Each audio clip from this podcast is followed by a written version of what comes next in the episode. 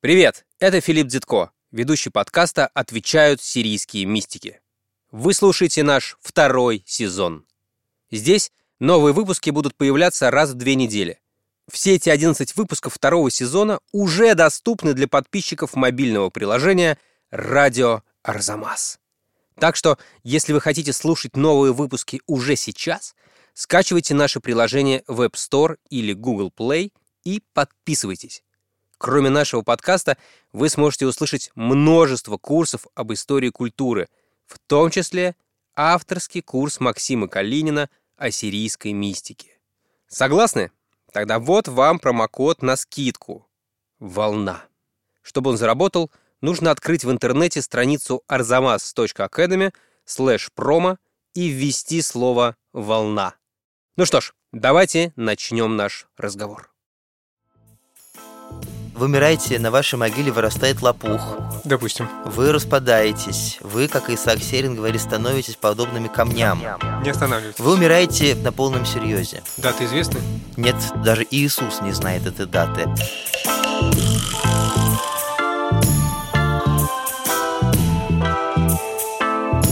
Здравствуйте, вы слушаете подкаст «Отвечают сирийские мистики», наш второй выпуск второго сезона. В студии Максим Калинин и Филипп Дзитко. Я главный редактор проекта «Арзамас». Или не нужно представляться? Надоело представляться. Все, кто нас слушает, уже наверняка знают, кто мы такие. А если не знают, важно только то, что мы скажем. О, точно. Или даже не скажем. Или не скажем, или промолчим, если это донесет какую-то мысль. Что мы здесь делаем? Мы говорим о сирийской традиции, о традиции сирийской мистики. Мы говорим о людях, которые в самое неблагоприятное для этого время со всей силой и в полный голос, хотя они практиковали безмолвие, заявили о красоте Бога и о красоте человека. О сирийских авторах, то есть писавших на сирийском языке и живших на территории Сасанитского Ирана и арабского халифата, и расцвет этого движения VII и VIII века. Мы стараемся рассказывать об их жизни и об их богословии, и задавать им вопросы, которые и сегодня нас волнуют. Поэтому мы постоянно напоминаем самим себе и тем, кто нас слушает, что надо быть предельно внимательными и осторожными при использовании сирийской мудрости в домашних условиях.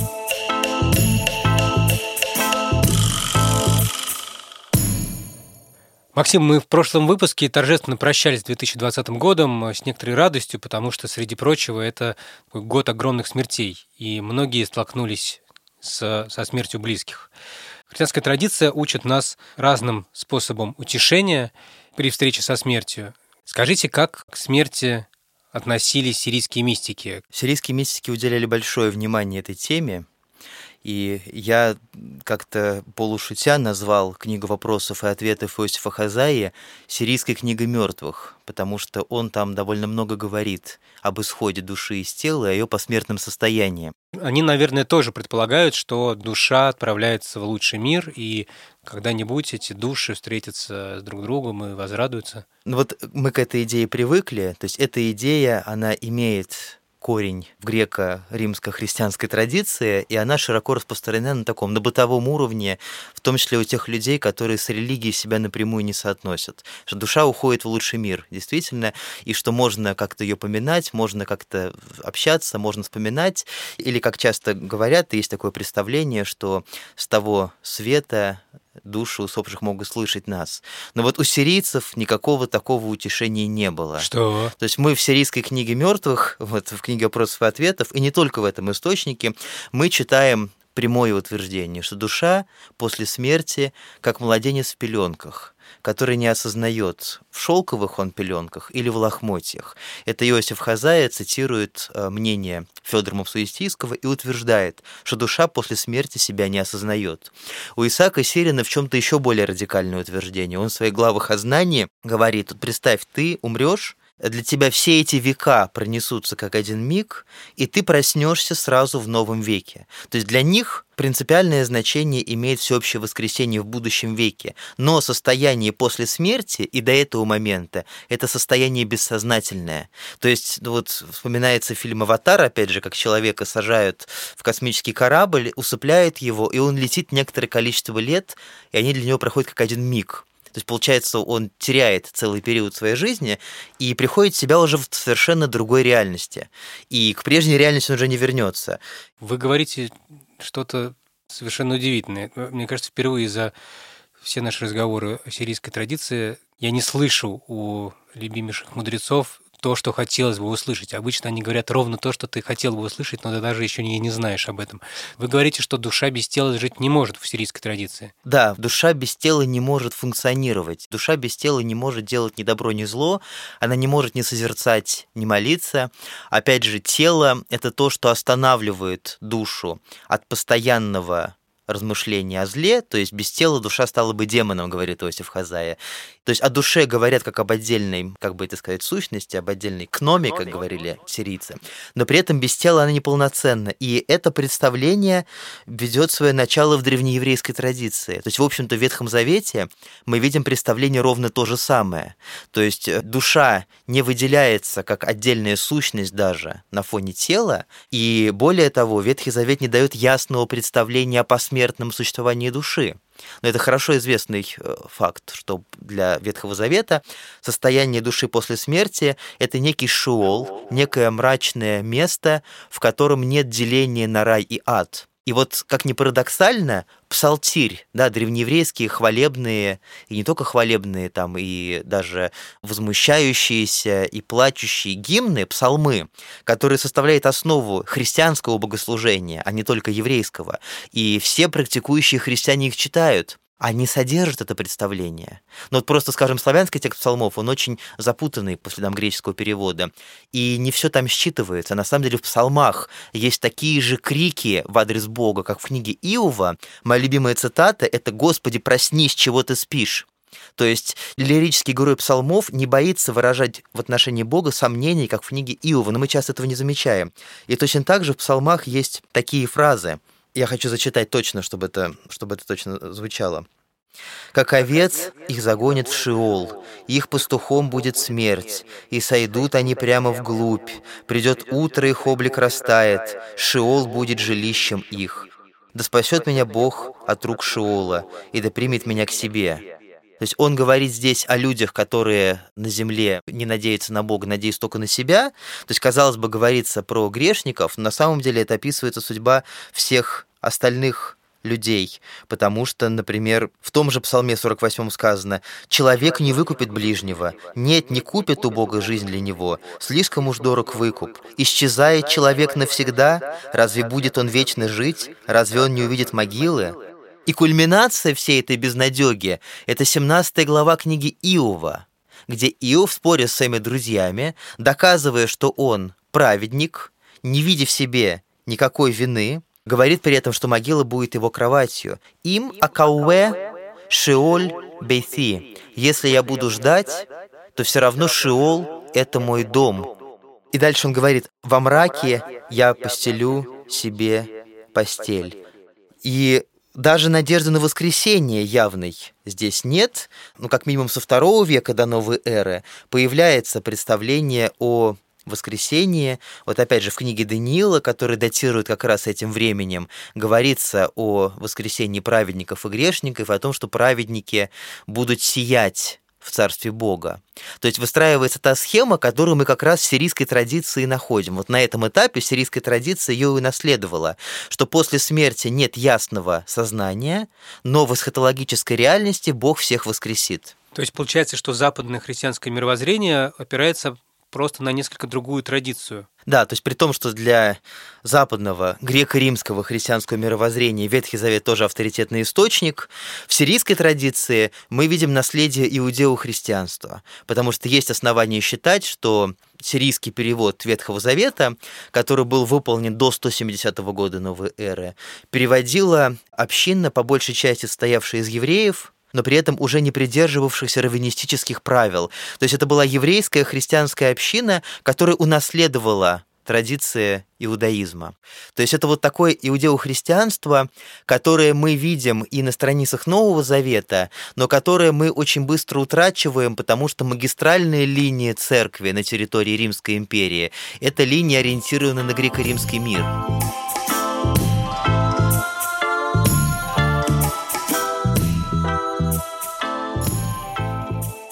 Не обижайтесь, у меня есть ощущение, что вы прячете от меня ответ на важнейший вопрос. Предполагается ли встреча умершего с теми, кто, кто плачет о нем? Каким образом происходит утешение? Для сирийской мистики я слышу, что его просто нету, так выходит? Ну, опять, есть представление о будущем веке, и Иосиф Хазая говорит о том, как в будущем веке все станут единым телом света. А все-таки? Когда каждый будет знать всех остальных. То есть речь идет об эскатологической реальности, о конце истории. В исторический период такой встречи не предполагается. Подождите, подождите. В историческом периоде, в смысле, мы не сможем вам сказать, что 20, э, ну, 2 мы не можем... вы увидитесь... Э, мы не можем тебе сказать, что когда ты умрешь, ты встретишься со своими родственниками. Ты не будешь помнить себя. То есть утешения нет. То есть в этом смысле Здорово, сирийская спасибо, традиция, сирийская традиция, она э, соответствует взглядом тех людей, которые уже не воспринимают утешение традиционной религии всерьез, которые думают, что человек, который дает это утешение и говорит о том, что он в лучшем мире, он дает обещание, за которое он не может ответить. То есть мне как раз интересно, в чем сирийцы в этом случае искали утешение для себя. То есть явно они оказывались здесь Подобно похожей позиции людям. с теми, кто не имеет надежды. Не будучи атеистами и агностиками, они оказываются вот в этой точке, там же, где атеисты и агностики нашего Можно века. сказать так. То есть вот один критик религии, мой очень хороший друг, он мне говорит, что вся эта ваша идея бессмертия, она не бескорыстная что это получается обещание конфетки. Но на самом деле этой идеей того, что Бог будет все во всем и будет единое тело света, сирийские мистики и эту конфетку убирают у человека. То есть ты делаешь добро ради него самого, не ради награды. И ты, относясь к твоим умершим, ты находишь некий иной источник утешения, не думая о некой ближайшей награде, ближайшей встрече. Этого утешения у тебя нет. Я не улавливаю. Этого утешения у тебя нет, но есть какая-то встреча, где все сходятся в одном божественном свете. Речь идет о реальности после второго пришествия. В это они верили, это принципиальное положение их учения. Даты известны?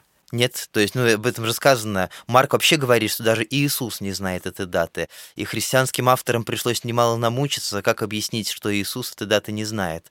Впрочем, для сирийцев нестерян такой проблемы не было, потому что человек Иисус не имеет того же всеведения, которое имеет божественная природа. Ну так вот, точная дата неизвестна. Если говорить о нынешней реальности, то такой встречи нет. Ты после смерти не увидишь своих умерших, потому что ты сам не будешь осознавать себя. Так вот, я умер, и после этого происходит второе пришествие, и я со всеми встречаюсь, вы, все в порядке. Вы умираете, на вашей могиле вырастает лопух. Допустим. Вы распадаетесь. Вы, как Исаак Серин говорит, становитесь подобными камням. Не останавливайтесь. Вы умираете, вы умираете на полном серьезе. Так, да, но это умирает тело мое. А моя душа, которая душа... без тела существовать не может, просто где-то прибывает, как, как зеленый ну, Но опять же, есть очень большой спектр мнений. Соломон Басарский в XIII веке, он собрал все мнения, какие были, и круг мнений оказывается очень широким, где находится душа. То есть это вопрос, не имеющий ответа. Однако то, что она пребывает в бессознательном состоянии, как бы вот эту идею можно назвать общей, с разными вариациями. То есть после смерти вы себя не осознаете.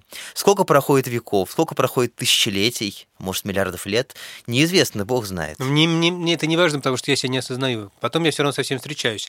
Здесь хорошо, это мне нравится.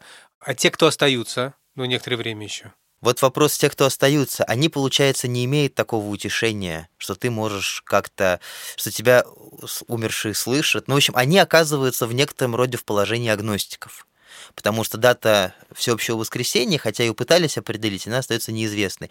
И где они утешение ищут? И вот поразительное где? размышление, ну, меня лично поразившее, у Исаака Сирина. Он в первом трактате третьего тома говорит, он говорит про обычаи церкви обращаться к молитвам святых. И он выстраивает такую, такое рассуждение. Он говорит, что святые оказывают большую помощь живущим примером своей жизни. И вот тут он говорит, что Бог не нуждается ни в каких причинах, но он показывает, что он будто бы быстрее склоняется к молитвам, в которых поминаются святые, чтобы показать, насколько ему дорог тот пример, который святые оставили. Что это означает в переводе на человеческий язык? Что ты живешь сам или сама, но твоя жизнь не ограничивается, ты не ограничиваешься рамками себя. Ты — это зеркало, который некий луч света, красоты должен передать тем, кто будет после тебя. И наоборот, пока ты живешь, ты смотришь на тех людей, кто жил до тебя. Ты воспринимаешь красоту их жизни и живешь так, чтобы быть достойным этой красоты. То есть, получается, люди — это как система зеркал. Одно поколение должно другому поколению передать этот луч. И уже в этом смысле умерший для тебя, не безвозвратно умерший, ты можешь почтить его, более того, ты обязан это сделать тем, что будешь про него помнить, будешь помнить про его дела, ты не имеешь права их забыть. Ты живешь сообразно этим делам и помнишь, что в свою очередь ты сам или сама это пример для тех, кто будет после тебя. Ты не имеешь права замутнить это зеркало. И вот твои умершие — это зеркала для тебя, от которых ты принимаешь свет. Вот такая получается идея, когда умерший сохраняет значение. И опять же, ему это тоже не все равно, потому что он жил, подразумевается, что он жил с этой же мыслью, что кто-то будет жить соответственно. Потрясающе. Тому, То есть ты помнишь об ушедшем, это является твоим долгом и утешением одновременно, и делаешь ты это не только потому, что тебе с ним было хорошо, а без него тебе плохо, больно и, и вообще никак, но потому что это некоторое общее делание, помня о тех, кто умер, ты сам становишься лучше. Да, ты становишься лучше, и ты должен получается, жить так, чтобы твоя жизнь стала тоже примером. Вот как Тарковский сказал, земля прозрачнее стекла. И ты, получается, живешь, помнишь, что твоя земля будет тоже прозрачной, и другие люди будут на это смотреть. Но ты хочешь, чтобы тебя помнили не теша свое тщеславие, а только следуя идее служения. Вот опять же, как мой коллега говорит, что в науке нужно реализоваться, сделать как можно больше, потому что это служение, потому что ты открываешь истину. Он говорит, что ученый не может, не имеет права позволить себе лирические фантазии, изучать арамейские языки это то же самое, что починить кран, либо да, либо нет. Но при этом вот у него есть идея, что наука — это служение, и ты не имеешь права быть медлительным, пассивным, не писать, не творить, ты обязан позволить себе роскошь творить, но ради служения, а не ради самореализации, не ради того, чтобы другие восхищались тобой. Вот здесь такая же идея. Ты да, обязан понятно. жить красиво, ты обязан жить так, чтобы тебя помнили, но не ради твоего, то, что ты думаешь, да, твое я в данном случае, оно не выпирает никуда, а потому что ты несешь служение, это служение твое. Ты своей жизнью передаешь этот свет, ты свое зеркало делаешь идеально чистым, насколько это возможно, чтобы передать свет дальше дальше. Удивительно, Максим, если в начале нашей встречи сегодняшней я был, ну, это не очень хорошо так говорить, но я был несколько разочарован или даже зол, то сейчас я очень воодушевлен. Получается, что вот эта идея немного такая как бы что мы должны помнить других людей и вспоминать, и тогда они продолжают жить среди нас, никто не умирает, Бог сохраняет все. То есть здесь она в сирийской традиции получает очень рациональное объяснение – почему ты должен их помнить и каким образом они не исчезают в этой общей памяти. Да, очень рациональное, потому что то, что прекраснодушно, то не обязательно. А в данном случае речь идет об обязательности. То есть, когда ты понимаешь, что это единственная возможная ситуация, что это как э, второе дыхание, это как срочная помощь, это работает. Красота.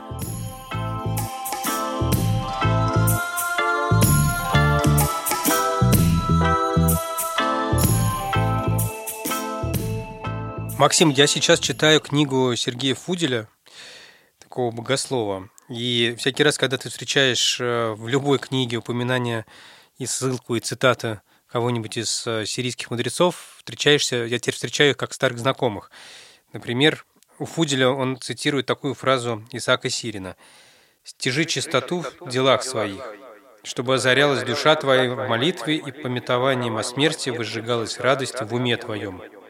Что такое это пометование о смерти, о котором говорит Исаак Сирин? Это идея общая для самых разных христианских традиций. Понятие памяти смертной подразумевает, что ты помнишь о своей смерти. Момента и, соответственно, море. Да, да, момента море, да, и по-другому относишься к своей жизни текущий. Но причем опять, казалось бы, это что-то жуткое, постоянно думать о смерти, это же можно свихнуться там, ну или как бы это, это ассоциируется с субкультурами, наверное, вот с готами. У меня много друзей готов, ну не то чтобы много, но и двоих достаточно. Два раза больше, чем у меня. Мне как раз эта идея кажется очень красивой, я ей пользуюсь постоянно в своей жизни.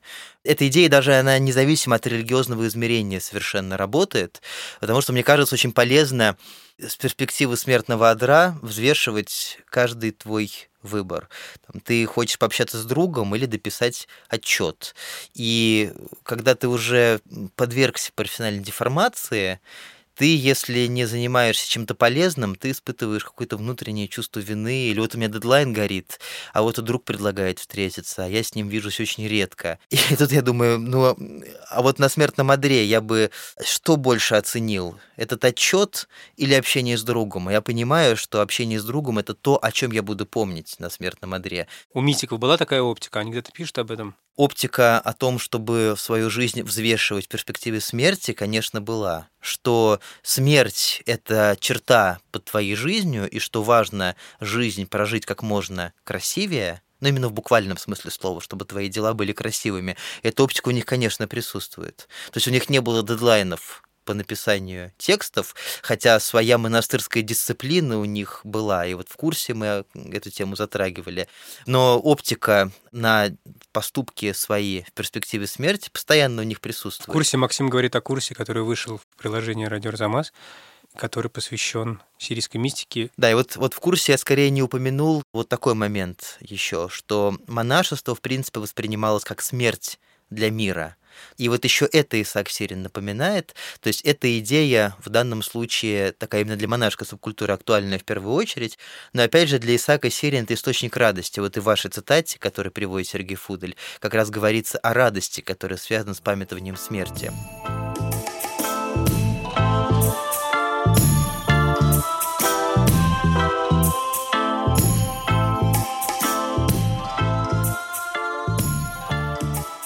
Да, есть еще одна ассоциация, которая Лиза Марантидис, автор этого подкаста, постоянно вспоминала, когда мы обсуждали тему смерти у мистиков. Это Том Сойер, наш любимый фрагмент, когда Том Сойер э, слышит, как с ним прощается весь город, присутствует на собственных похоронах. Многие мечтают, кажется, об этом. Но в этом есть, э, в этом есть подвох. Но это, это как в анекдоте, да, про человека, который всегда так делает. В смысле, всегда заканчивает самоубийством, когда его бросает э, возлюбленный. Или вот песня «Разбежавшись прыгнуть со скалы» из такой вот наивной юношеской «Вот тогда узнаешь ты, что ты потеряла».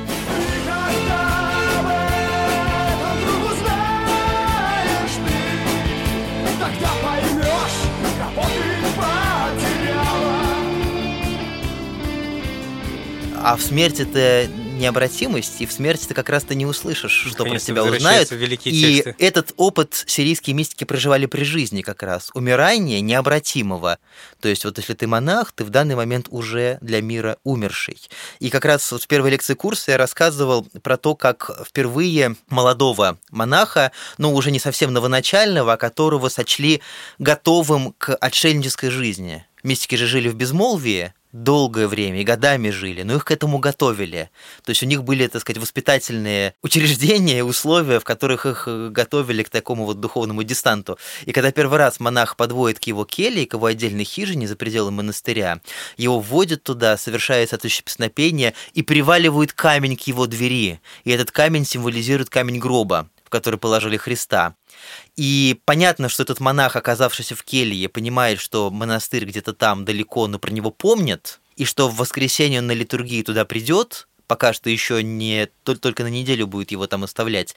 Но идея необратимости самого пути, то есть то, что ты пошел этим путем, ты умер для мира и не вернешься. То есть идея умирания при жизни у них присутствовала, но сирийцы хранили своих живых, вот этих начинающих безмолвников, так, что они не могли ничего услышать, кто что про них думает. Так что в этом смысле это было похардкорнее, чем история Тома Сойера. Тому Сойеру повезло больше. Да, ему повезло больше.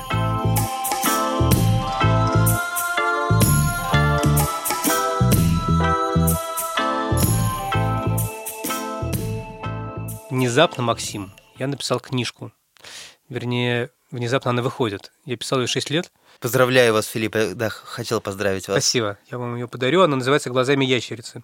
Это дневник чтения стихотворений Михаила Айзенберга, которые довольно сложные, скажем так, и про которые очень интересно думать. Так вот, одно из стихотворений, которое я разбирал, ну не разбирал, а, а как-то пытался что-то про него понять, оно, мне кажется, имеет отношение к сегодняшнему нашему разговору. Что-то чуть не случается, продолжая светиться. Ласково сокращается все, что не пригодится. И какая нам разница, что пройдет незамеченный, только слабо окрасится тонкой болью залеченный, чтобы тем незаметнее сохранить по частям все живое, последнее, предстоящее нам. То есть это же ведь ровно то, о чем вы сейчас говорили, про то, как в свете смерти меняется твоя собственная жизнь и решение ну, про решение здесь особо ничего не говорится, но про то, как ты воспринимаешь жизнь в свете, в свете чего-то другого. Все живое, последнее, предстоящее нам. Слово «последнее» здесь ключевое в этом стихотворении. Знаете, Флипа, вспоминаю свою первую единственную попытку забраться на масленицу на ледяной столб. Я, вот, вот мне сейчас вот просто очень спонтанно передо мной возник этот столб, потому что вот я стихотворение это выслушал, и я чувствую, что оно совершенно простое, состоит из совершенно простых, ясных фраз. Оно простое, как этот столб, на котором нет никаких веток, никаких изображений, простой и ясный. Но взобраться на него я не могу, я соскальзываю. Я, я, я об каждую фразу поскальзываюсь, потому что я не могу постичь его смысл. То есть я осознаю всем своим существом, насколько оно глубокое, ясно понимаю каждое слово. Это как загадки Афнимарана когда вот простые ясные слова библейские, мистические, но ты должен зависнуть надолго, чтобы разгадать. Это, это, это поразительно. Вот вы и оказались таким толкователем Афнимарана, да, в вашей книге, в случае со стихотворением Эйзенберга. По крайней мере, попытался. Я вспомнил это потому, что то, что вы рассказывали о сирийской мистике, кажется, имеет к этому прямое отношение. По крайней мере, сирийские мистики вы прочитали это стихотворение, явно поняв гораздо больше, чем я. Вот что-то чуть не случается, продолжая светиться. Ласково сокращается все, что не пригодится. Знаете, сирийские мистики точно прочли бы это... Ну, я уже представляю, как они это прочли бы. Так. Просто Исаак Сирин говорит о сокращении, о сворачивании всех созерцаний, которые в эсхатологической реальности не пригодятся. Даже мистических созерцаний, которые не будут связаны с видением этого божественного света. Это все сократится и придет. И в этом смысле ласково сокращается все, что не пригодится. Ну, то есть я не хочу ни в коем случае интерпретировать стихотворение через тексты мистиков. Мне такой подход то есть э, здесь требуется вдумчивая литературоведческая медитация. Но Исаак Сирин точно бы нашел для себя сродные в этих словах.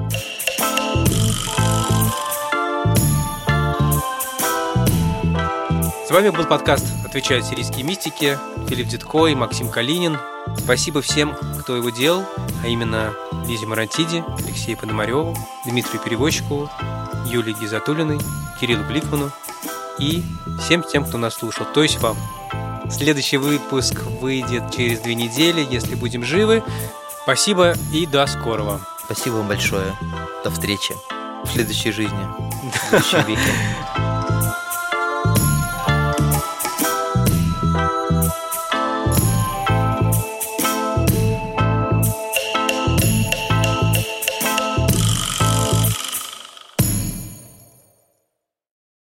Следующий выпуск выйдет через две недели. Если вы не хотите ждать, то слушайте его и десятки других курсов и подкастов в приложении «Радио Арзамас». Там он уже доступен для всех подписчиков. Скачивайте наше приложение в App Store или Google Play и подписывайтесь. А специально для слушателей мистиков у нас есть промокод «Волна». Чтобы его активировать, нужно открыть в интернете страницу arzamas.academy slash promo и вписать там это слово «волна». Ура и до скорого!